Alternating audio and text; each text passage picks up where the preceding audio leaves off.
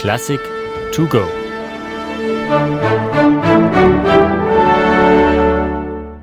Mit Julius Heile.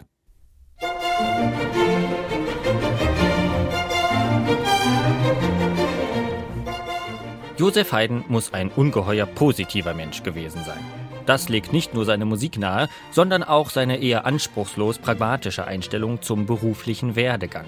Als Kapellmeister am ländlich gelegenen Hof der Fürsten Esterhazy fühlte er sich, weit weg vom städtischen Musikleben, nicht etwa abgeschieden und außen vor, nein, er nahm seine Arbeit JWD sogar als ausgesprochenen Vorteil wahr. Hier hatte er wenigstens seine Ruhe, hier konnte er frei experimentieren, hier konnte er original werden, wie er selbst sagte.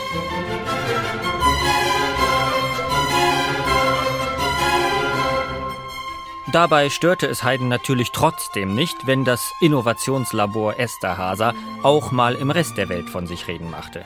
In ganz Europa bis nach England und Frankreich riss man sich geradezu um seine originellen Werke. Und von dort, aus Paris, erhielt der Komponist im Jahr 1784 sogar den Auftrag, sechs neue Sinfonien für die Concert de la Loge Olympique zu komponieren. Das war nicht irgendein No-Name-Veranstalter, sondern eine der beiden vorzüglichsten Konzertreihen der Stadt.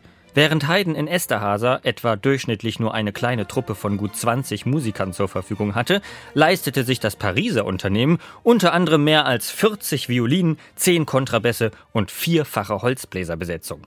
Welch eine Gelegenheit für Haydn also, sein erfinderisches Potenzial noch einmal doppelt und dreifach auszuschöpfen.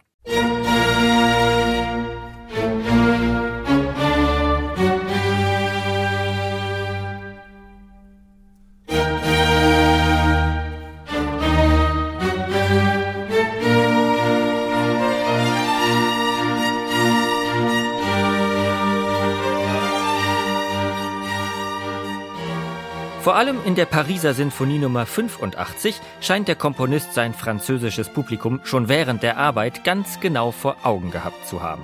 Beim Hören der scharf punktierten Rhythmen in der Einleitung zum Beispiel dürften sich alle Pariser gleich zu Hause gefühlt haben. Schließlich kannte man solch stolze Attitüde seit langem aus den Opern eines Jean-Baptiste Lully oder Jean-Philippe Rameau.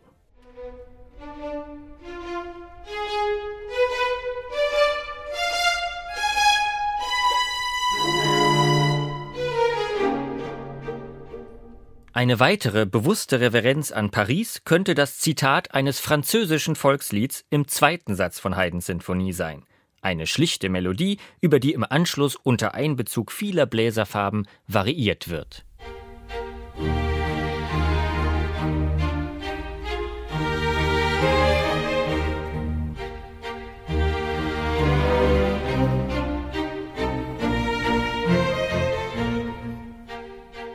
Allerdings ist man sich nicht so ganz sicher, ob es nicht umgekehrt Haydns Melodie war, die nach der Premiere des Stücks zu einem Gassenhauer in Paris wurde. Auch der Beiname der Symphonie Nummer 85, La Reine, die Königin, hat entweder damit zu tun, dass Königin Marie Antoinette höchstpersönlich ein besonderer Fan der Sinfonie gewesen sein soll, oder aber der Musikverleger, der sich den Titel ausdachte, wollte ihr eben diese Vorliebe unterstellen und damit den Verkauf fördern.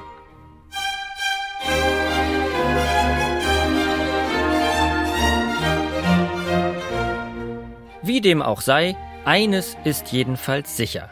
In seinen ausnahmsweise einmal nicht für die Esterhazys komponierten Pariser Sinfonien bewies Haydn seine Qualitäten auch auf internationalem Parkett.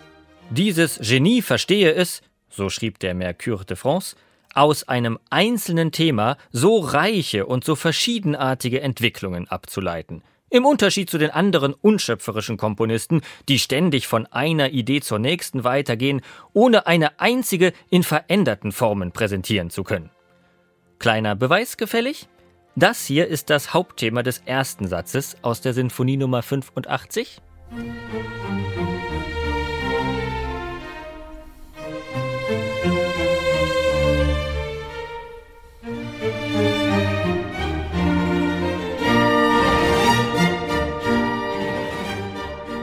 Und tatsächlich ist alles Folgende fast nur aus diesen Elementen abgeleitet, den absteigenden Viertelnoten und rasant aufschnellenden Tonleitern. Dabei können die Entwicklungen so verschiedenartig sein, dass sich selbst ein Rückgriff auf ein früheres Werk Haydns ganz organisch als veränderte Form einfügt.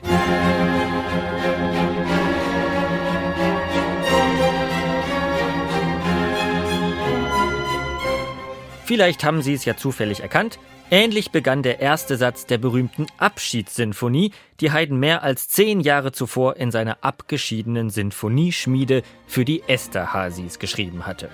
Längst aber war eben auch diese Musik bis weit nach Paris wohl bekannt.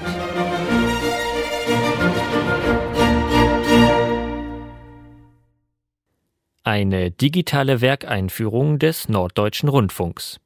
Weitere Folgen finden Sie unter ndr.de-classic to go.